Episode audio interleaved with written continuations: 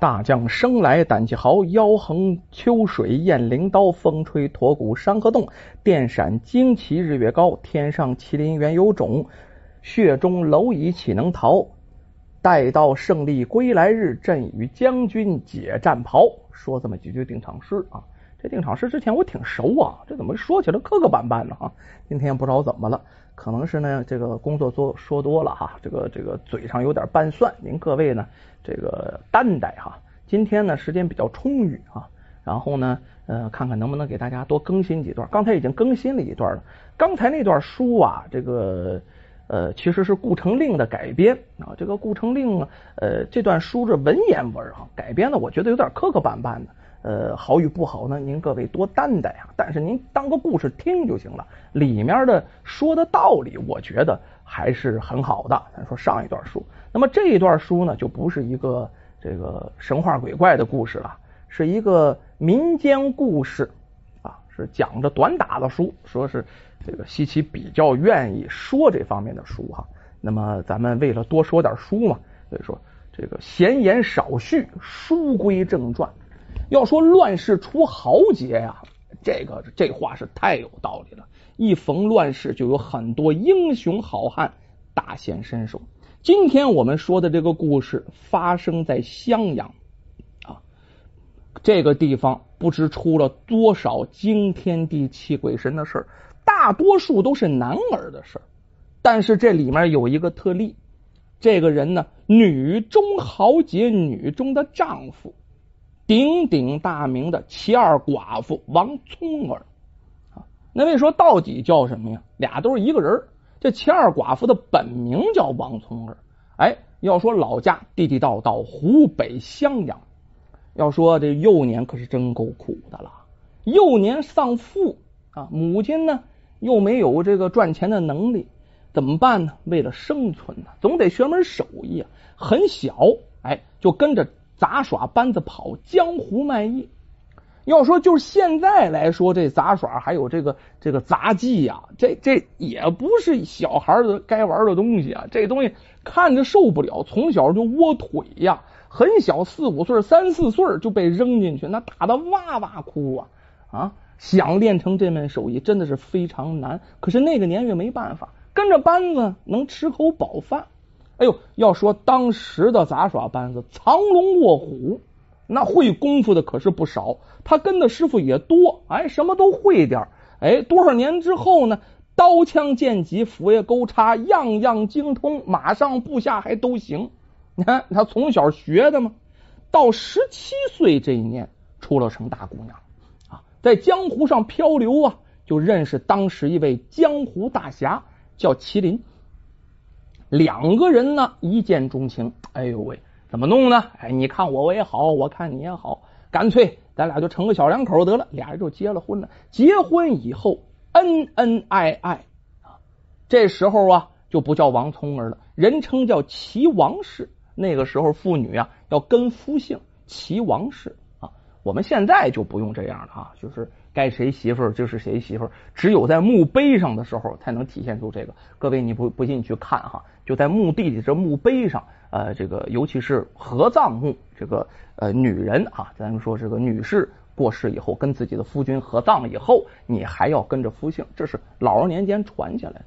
要说两个人的结婚时间不算特别长，还是新婚燕尔的时候啊。这麒麟要说这个。就被清廷的走狗给出卖了，干了一些反清的事儿，然后被人出卖了，被人出卖就抓起来了，抓起来现在说越狱呀，什么什么斩断铁链，哪那么容易去啊？啊，宁死不屈。要说当时啊，清朝政府下手也挺狠的，直接就咔啦嚓给杀了。你搁现在来说无可厚非，你要推翻我的王座，那我还能跟跟你客气吗？肯定不能客气。可是这件事在王聪儿来说，这叫杀夫之仇啊！啊，我得为夫报仇啊！要说当时麒麟手下可是有一帮人，就他就他这个相公手下是有一帮人，这些人没有这个人领导了怎么办？我这也是武艺高强啊！于是这王聪儿毅然就担任起了义军的总教师，其实就是义军统领。好家伙，手下呀人马可不少啊！当时被朝廷欺压的劳苦大众纷纷来投，最多的时候手下五六万人呢啊！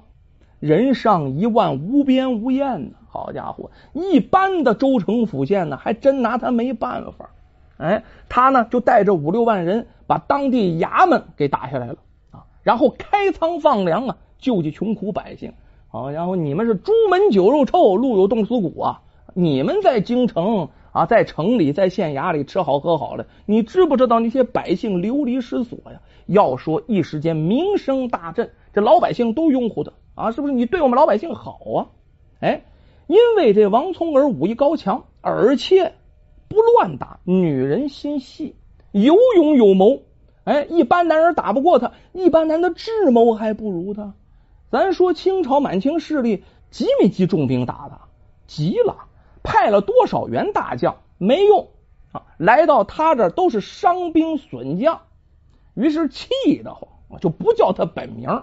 但凡是清朝提他。一概呢就叫他钱二寡妇，钱二寡妇那意思怎么说？给他起了个污名外号，这个意思。钱二寡妇这个名就传下来了。要说这钱二寡妇王聪儿啊，不能在一个地方，因为说在一个地方调集重兵啊，人家清朝也是上百万的士兵啊，把你围了可不行。于是呢，按现在说他打游击，到处走啊，这个鄂川陕豫这四地来回这么溜达。哎呦，在当时啊，成为天下闻名的巾帼豪杰。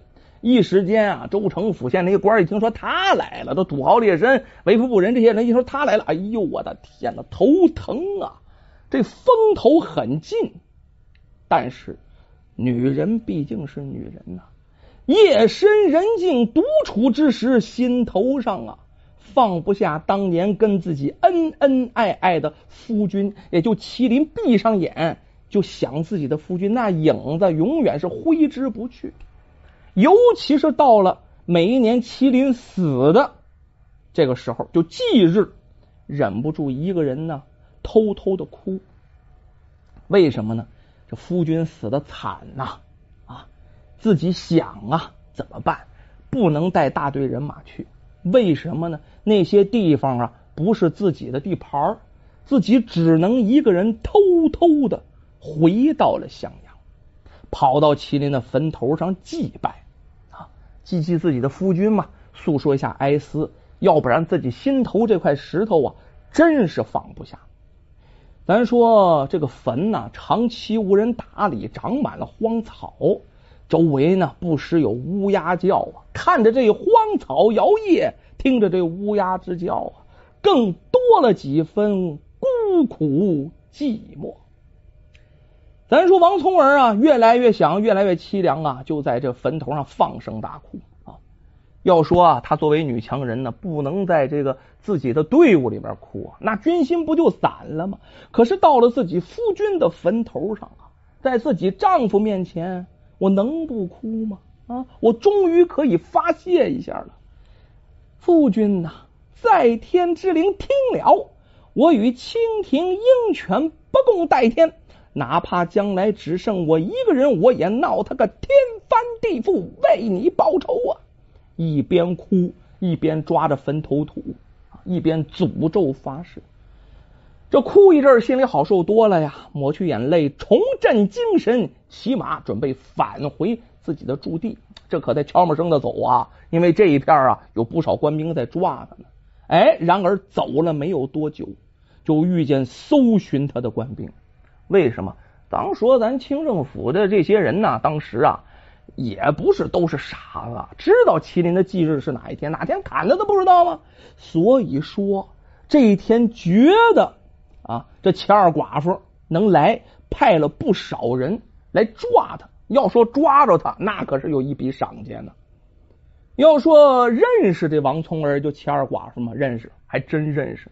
当时妙笔丹青可画了他不少的画像，分发到各地。咱说领头的这些人，领头的是个千总，看着一女子骑着高头大马，腰悬佩剑，一身武装，好家伙，英姿飒爽啊！这顿时机灵灵打了个冷战，仔细一瞧，定睛一看，哎呀，快来人呐！这人就是悬赏一万两的千儿寡妇，大家把他围了啊！可别让他跑了啊！这一咋呼，王聪儿也听见了。这时候他正恨得慌呢啊！刚在这个这个丈夫那坟前哭完啊，心中还有一团怒火。这个时候，杏眼一瞪，哼哼，你家姑奶奶从来不听夜猫子叫唤，今日我还没开张呢。正好用你的狗头为我家夫君祭奠。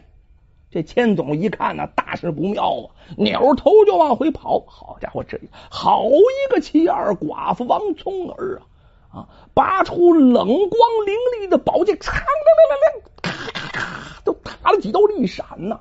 啊，啪啪，哎呀，拍了两下马屁股，这马啪就冲出去了。要说这马也好啊，一个箭步。就冲了过去，这一个冲锋下去，这几十号的兵啊，哎，全都被冲散了，血溅三尺。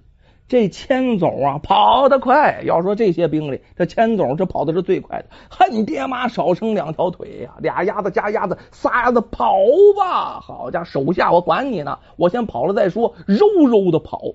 哼哼，这王从仁冷笑道：“你哪里逃？”然后把宝剑带起来，苍凉一下，又从怀里掏出梭镖，反手一镖，啪嚓，一道寒光啊，不偏不倚，正好啊，正中这千总的后脑勺。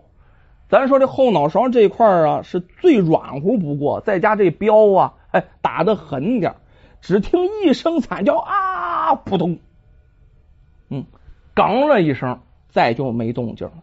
哎，这千总就一命呜呼去了，眨眼功夫，主将就没了啊！脑袋壳让人打一窟窿，就其他人一看愣了，好家伙，主将都没了，咱都我我这命也是拿闲言换来的，我往上冲，神经病啊！拉倒吧，这娘们太厉害了，于是纷纷做鸟兽散。这王聪儿皱着眉头，也不能赶尽杀绝呀！你啊，都都散成那样事我追谁不追谁去啊？拉倒吧。我继续骑马前行赶路，然后又来到哪？又来到了胡家寨。要说当年王聪儿啊带兵起事的时候，是砍了村里的大恶霸胡老财记的旗。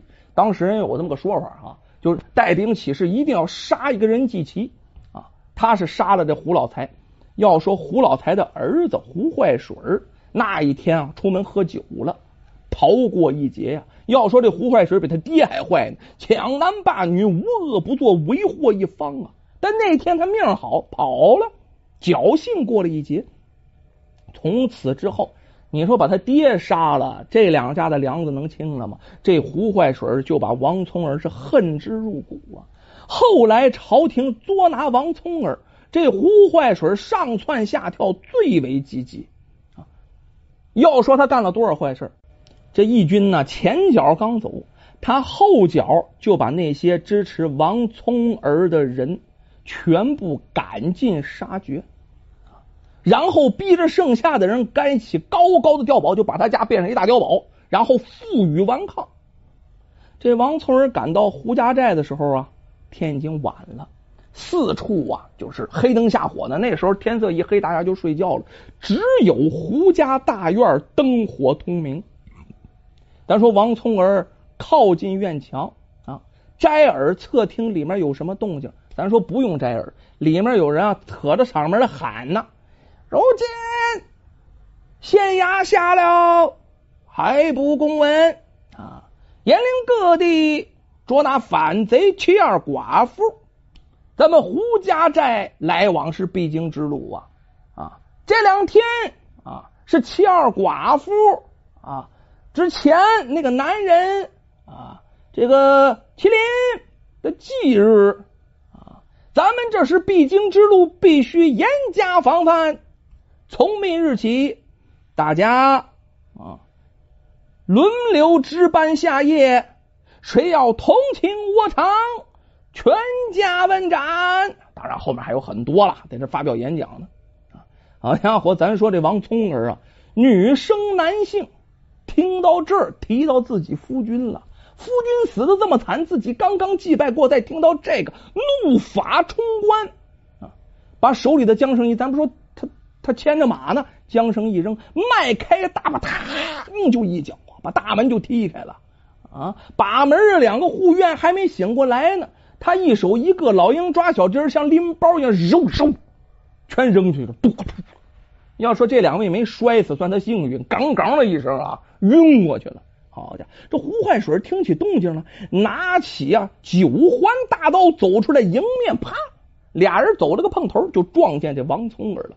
一看这是王聪儿，刚才他还耀武扬威，这时候脸色煞白，吓得呀！可是你害怕有什么用？人恐惧到极点就是愤怒，牙关一咬，当面一个力劈华山，唰！要说王聪儿早有准备，身子往旁边一闪，这一刀可就躲开了，反手一勾。啊将全部力道运在食指上，不偏不倚，啪这一点，点在哪儿啊？胡坏神手臂的麻筋上，说咱手臂上有个麻筋儿，叭就点在这地方了。这麻筋一麻，手根本就握不住刀啊！这大刀随即就脱落了。要说这手玩的帅，眼看大刀就要落地了，这王从儿啊，就是用脚尖这么一挑，啪，叫这刀尖都冲着上了。一记手刀，就咱说这手啊，是掌一样的手刀，啪一下子打在胡坏水的后脑勺上。胡坏水身体重心失去，向前栽倒。咱说心口窝正顶在自己的刀尖上。要说他那刀磨的可够快，为的是为的是杀这王聪儿欠寡妇。可是这刀是给他自己磨的，这下啪扎了个透心凉啊！哼都没来及哼一声，就生归那是岂了？这血哭哭哭哭哭就冒出来了。咱说呀，看家护卫那帮人啊，那本身就是占个人场，一群乌合之众。一看这胡坏水，这两下就没了动静了。先是一愣，然后啊，哎，这帮人是真有出息呀！各举刀枪，叮当叮当叮当叮当往地下一扔，然后扑通扑通就跪了一片呢。然后对着这王聪儿连连求饶：“女侠饶命啊！女侠饶命！女侠饶命！”